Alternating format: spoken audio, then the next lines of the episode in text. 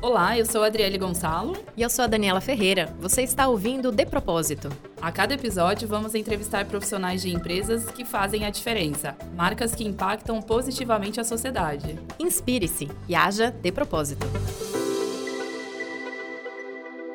Olá, sejam bem-vindos e bem-vindas ao episódio de hoje, que vai mostrar as ações de uma das marcas de beleza mais admiradas do Brasil. Nosso objetivo é dar visibilidade ao propósito das empresas e, mais do que isso, as causas que elas abraçam para fazer a diferença na vida das pessoas e, quem sabe, inspirar outras organizações a fazer o mesmo. Hoje estamos com a Thaís Machado Guzmão. Seja muito bem-vinda ao nosso episódio. Obrigada, é um prazer.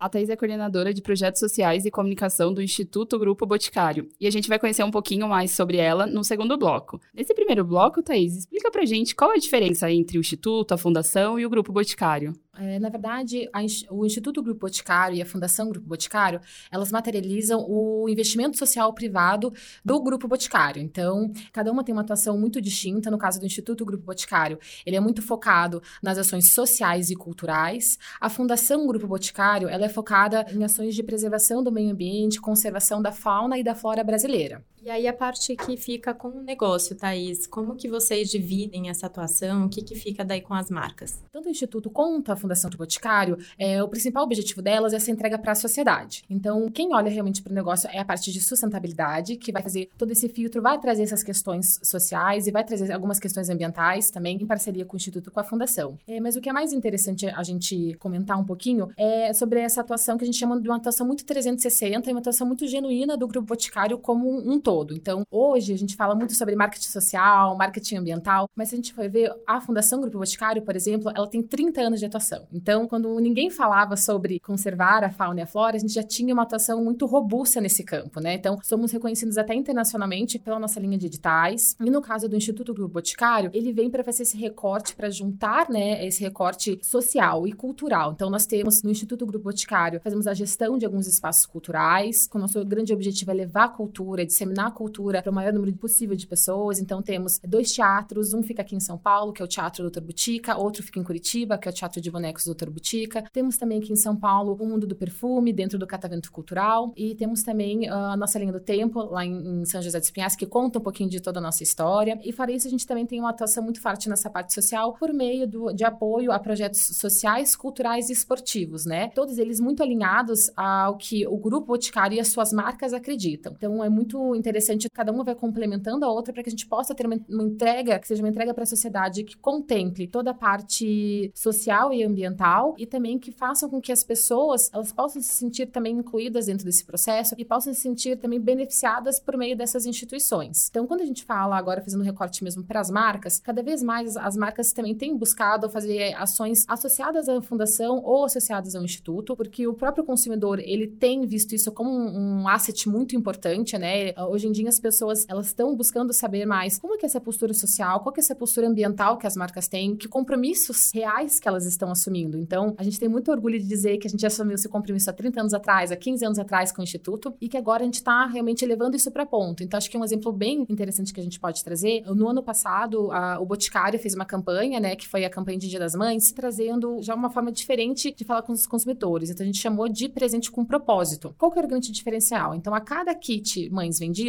um real daquele kit foi direcionado para a gente fazer um trabalho com sete cooperativas pelo país, melhorando tanto desde infraestrutura até levando workshops para essas mulheres, falando de empoderamento, falando um pouco de como que elas podem trazer mais qualidade de vida ali dentro do ambiente de trabalho onde elas têm. Então é muito interessante que a gente comece a cada vez mais unir essa nossa atuação social do Instituto, qualificar essas entregas sociais por meio das nossas marcas. Pegando esse gancho, né, entendo que com esse processo de ter o Instituto, a Fundação e o grupo, vocês conseguem conseguem ter uma perenidade nos projetos, né? Como funciona o propósito do grupo? Existe um propósito único da marca? É, na verdade, uh, esse propósito ele é muito materializado justamente pelas duas frentes, né, do trabalho da Fundação e do Instituto. Então, é uma combinação, né, desse trabalho de, de se olhar para esse cuidado com o meio ambiente, esse cuidado com o social e cultural, mas também o grupo, ele também trabalha muito algumas questões de diversidade. Então, sim, a gente abraça muito essa causa para olhar a questão de diversidade de gênero, para olhar a equidade, para a gente trazer também um pouco do que reflete nas nossas campanhas, para trazer também essa realidade para dentro do, do negócio. Isso se reflete também na questão de de liderança, né? Porque assim, acho que até pelo setor de beleza, ele culturalmente, de forma mais tradicional, ele acaba atraindo mais mulheres, né? Isso se reflete também na liderança da organização e daí das marcas? Sim, é, hoje, atualmente, a gente tem um percentual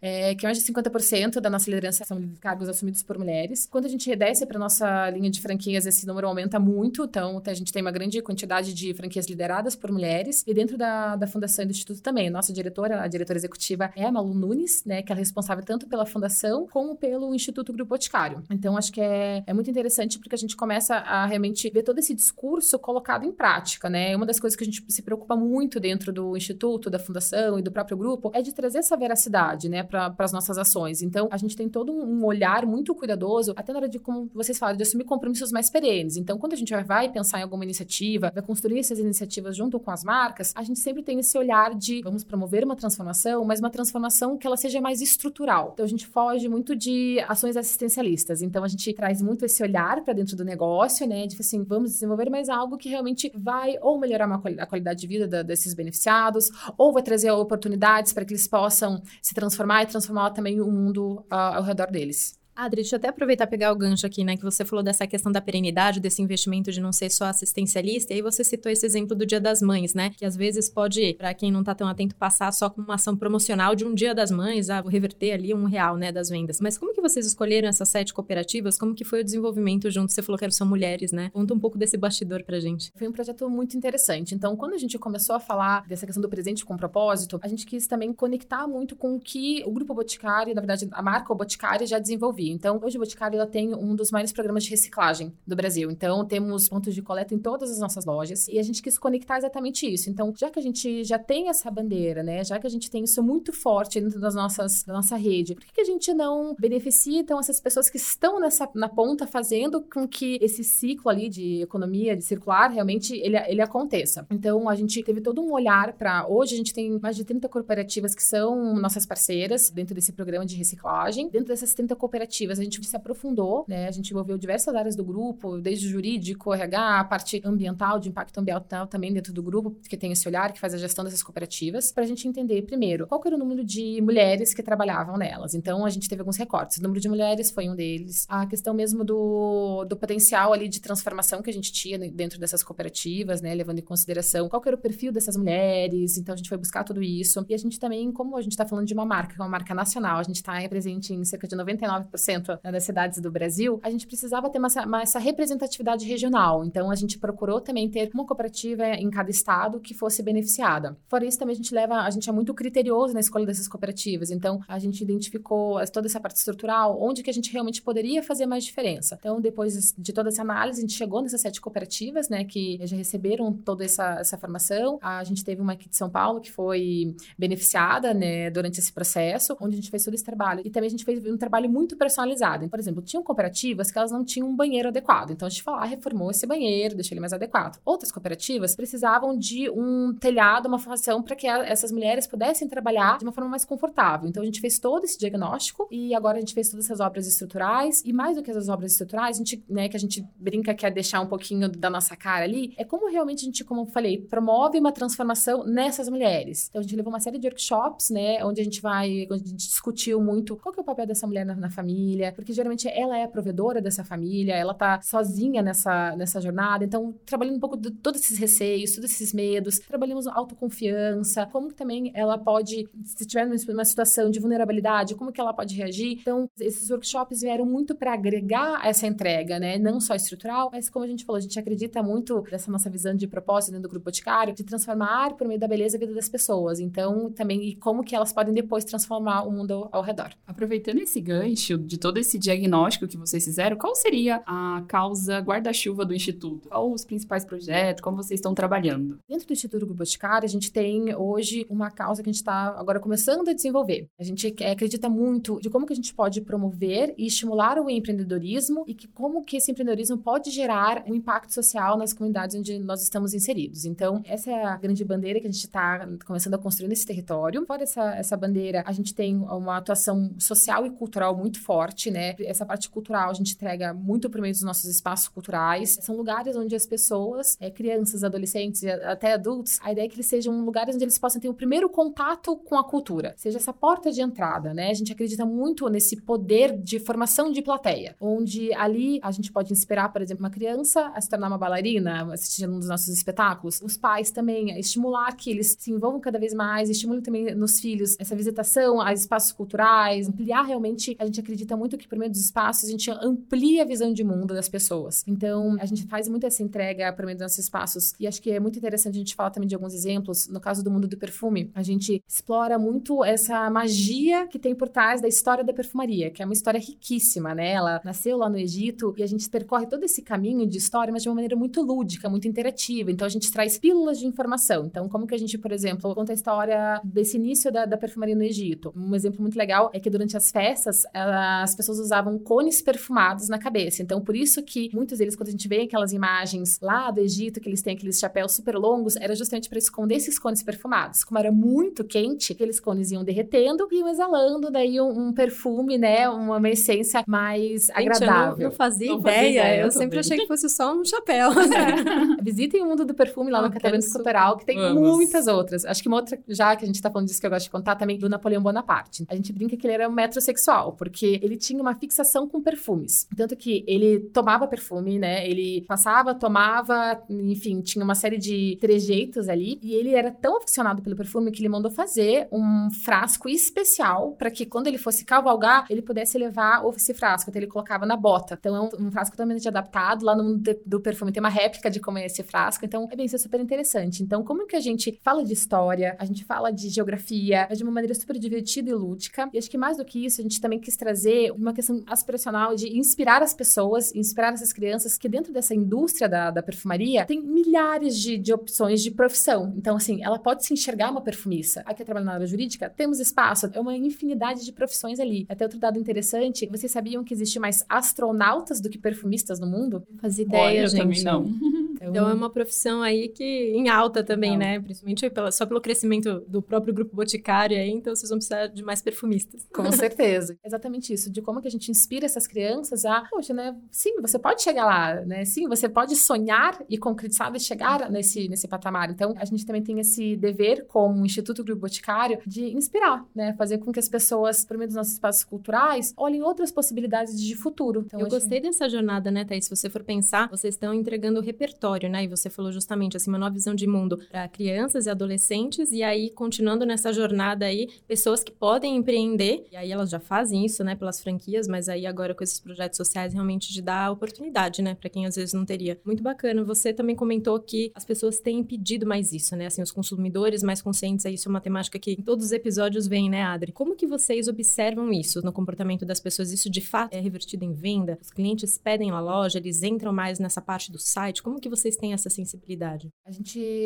teve um teste que foi muito interessante, foi com o Dia das Mães, a gente realmente teve uma resposta, sim, em ponteiros de venda, mas acho que acima de tudo essa repercussão que teve a, a campanha, assim, de, né, das pessoas entenderem que realmente a nossa causa era genuína. Então elas abraçaram, então a gente teve muita repercussão na parte de, das redes sociais, de, das pessoas perguntando, querendo saber, até tipo, ah, mas pra, pra onde que vai isso? Como é que vai acontecer? Então a gente depois vai trazer também, a gente se preocupou muito de depois comunicar como é que tá indo esse avanço, né? Porque é um projeto, como a gente falou, não é um projeto curto, é um projeto que ele se estende, ele é mais, tem uma, uma continuidade. Então a gente também trazer esse reporte, a gente dá né, uma satisfação para esse consumidor que se interessou e comprou junto com a gente essa causa. Tem sido super interessante que a, a gente, como instituto, a gente sempre traz essa provocação para as marcas, mas agora existe esse movimento ao contrário. As marcas têm muito, nos acionado muito para fazer essas construções em conjunto e o que a gente entende também é que cada vez mais elas estão entendendo que isso não é algo passageiro, isso é um compromisso que precisa ser contínuo e de longa data. Pensando nesse lance de continuidade, de todo o 360 que vocês vêm fazendo, tanto no lado social como nas outras entregas, de formar essas pessoas para o mundo, qual que é a visão de futuro do Instituto? A gente entende que esse nosso compromisso, ele tem que ser cada vez estendido a mais pessoas. Então, assim, a gente sim tem um planejamento para a gente poder atender cada vez mais visitantes nos nossos espaços culturais, mas também por meio de um projeto proprietário, a gente poder estimular e capacitar é, jovens e adultos. Então, assim, a nossa visão de futuro, ela está muito conectada também com a visão de futuro das marcas, que é, sim, procurar ou expandir esse nosso mercado, mas de uma maneira muito responsável. A gente tem algumas essências dentro do Grupo Boticária que a gente fala, que é somos todos empreendedores. Então, assim, tem a gente estimular cada vez mais esse perfil empreendedor nessas pessoas que são atendidas pelos nossos projetos, para que elas possam se tornar agentes de transformação e que a gente consiga daí né, ter um impacto muito maior. Então, é muito ah, nesse sentido, assim, de formação desses agentes de transformação, para que a gente possa ter mais capilaridade nas nossas ações, para que a gente possa chegar a, aos lugares que a gente ainda não, não está presente com essas ações sociais e culturais, cada vez mais buscar é, essas conexões com as marcas para a gente promover mais e daí a gente ter mais força e também a gente comunicar cada vez mais essa atuação social, ambiental que o Grupo Boticário tem por meio do Instituto da Fundação. Maravilha. E a gente finaliza o nosso primeiro bloco. E aí, Thaís, quem ficou super interessado na história do Napoleão, enfim, da Cleópatra, como que pode agendar essa visita e onde que as pessoas podem saber mais sobre o grupo, o instituto, a fundação? Bom, no caso do Mundo do Perfume, a gente tem o um site, que é mundodoperfume.com.br. No dos teatros também a gente tinha no nosso site, né? Que é o www.teatrodoutorbotica.com.br. Dá para saber um pouco mais dessa atuação mais institucional via o nosso nossas redes sociais. Estamos no Facebook e no Instagram. Sigam a gente, aliás, Instituto Grupo Boticário, facinho de achar. Curtam lá e sigam, comentem, tragam ideias e sugestões, que a ideia é realmente a gente levar essa transformação aí para todo o Brasil. Maravilha, estamos seguindo.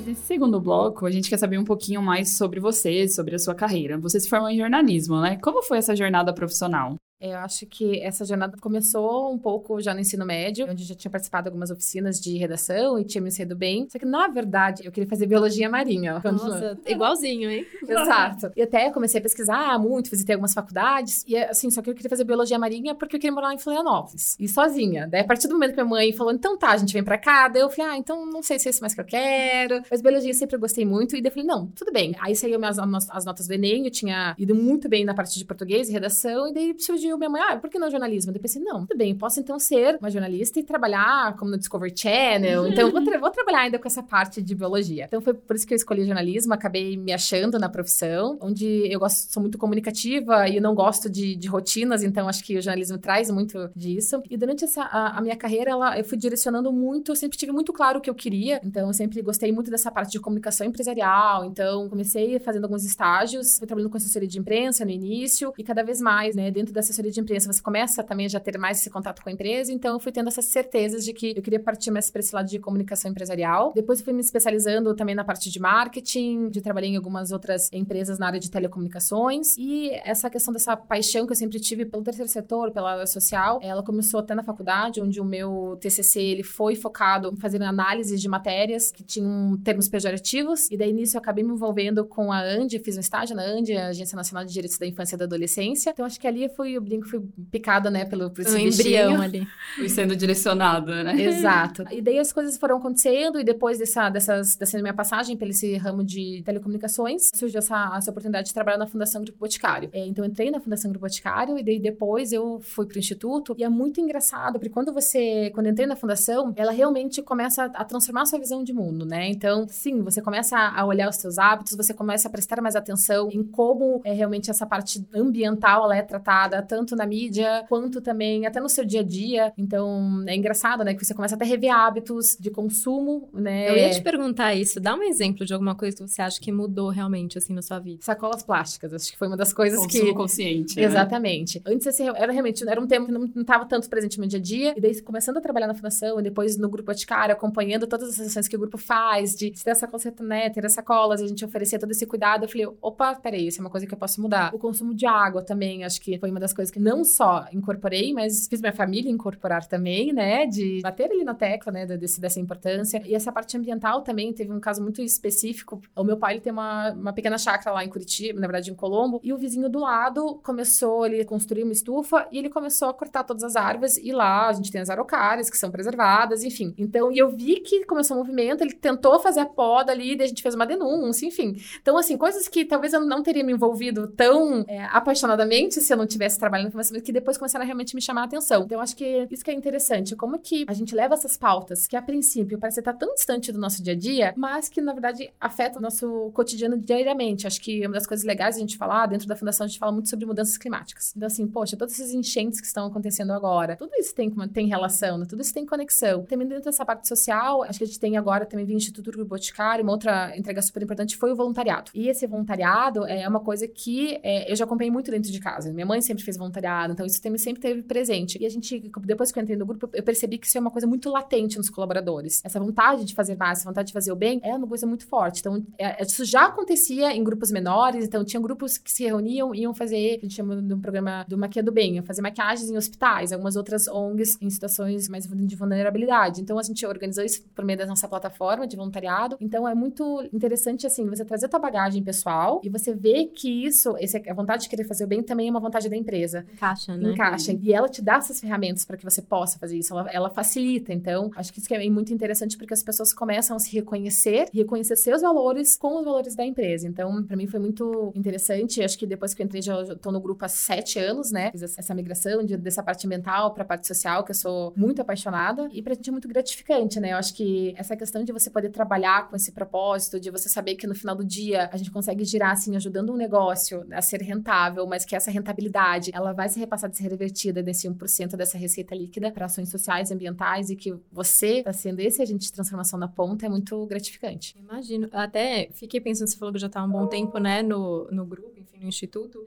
E você falou que tá morando aqui em São Paulo, porque assim, seu sotaque é uma delícia, né? Assim, bem de Curitiba, assim. E você tá aqui há dois anos, né? Como que foi essa mudança, enfim, porque é uma grande mudança de vida, né? Uma nova cidade, mas São Paulo não é para fracos, né?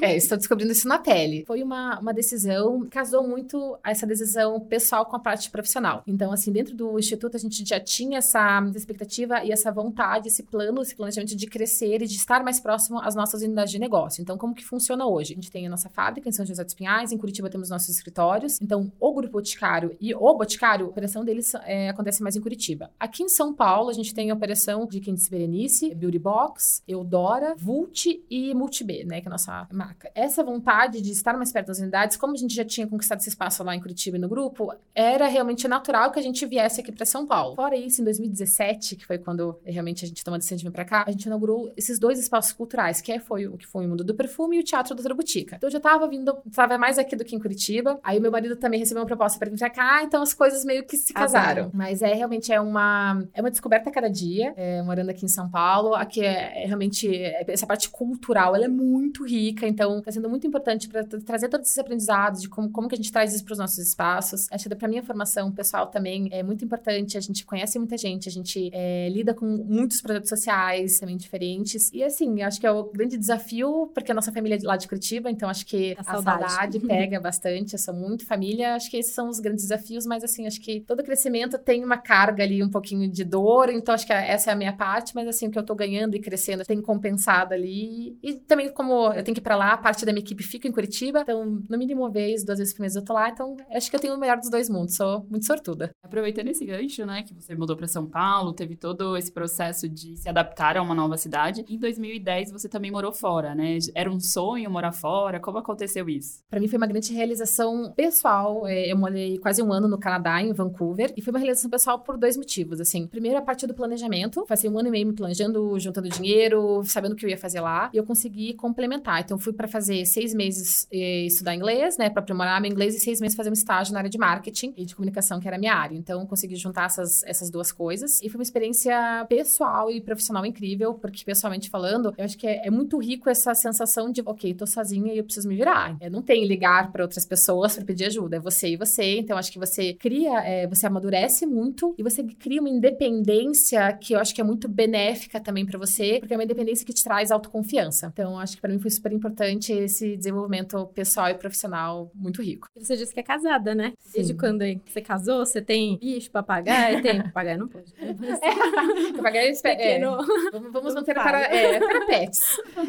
Então, assim, então 2017 foi um ano muito turbulento, porque a gente lançou dois espaços culturais, eu mudei para São Paulo e me casei. Então foi bem pesado esse ano. terminei minha segunda pós-graduação em gestão de projetos, então foi um ano bem turbulento, mas então sou casada há dois anos. É, ainda não tenho filhos, tá no, no, nosso projeto aí de vida. É uma, é uma nova fase, assim, que a gente que eu tô vivendo. E acho que cada vez mais estamos descobrindo como pessoa, estamos descobrindo também, acho que quando você tem esses planos de, ah, de querer ter filhos, enfim, você começa a fazer algumas provocações, assim, um pouco mais profundas.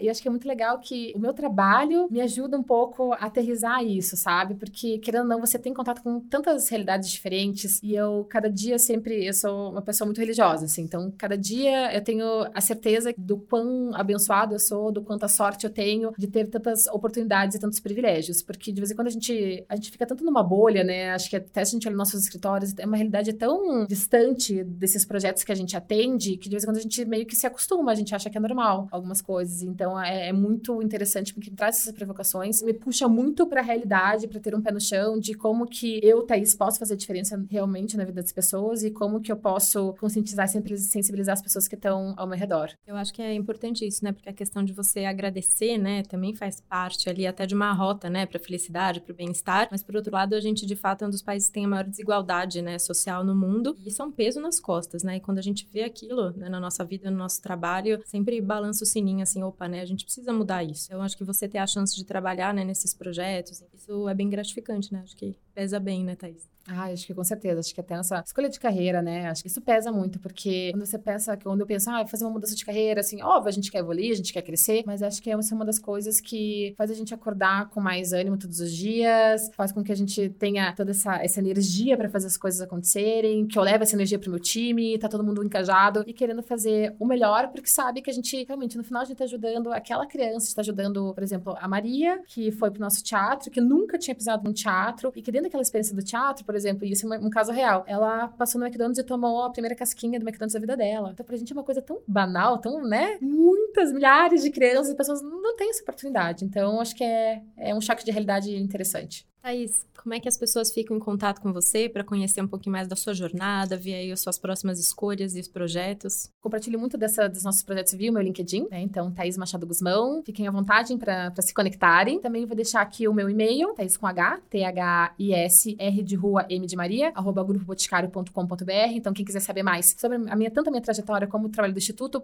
fiquem à vontade para mandar e-mails. E também pelas nossas redes sociais para conhecer o trabalho mais do Instituto. Thaís, muito obrigada pela presença. Foi uma ótima conversa e bem inspiradora. Dá para perceber que você fala com muito amor, né? E não tem uma separação entre pessoal e profissional. Espero que todos tenham gostado. Até a próxima. Obrigada, Thaís. Até Obrigada, próxima. foi um prazer. Se você conhece uma marca, um projeto bacana, mande a sua sugestão em nossa página do LinkedIn ou pelo site depropósito.net.br. Este podcast é gravado no estúdio da agência Imagem Corporativa. Acesse icom.com.br. Até o próximo encontro. Obrigada, até mais.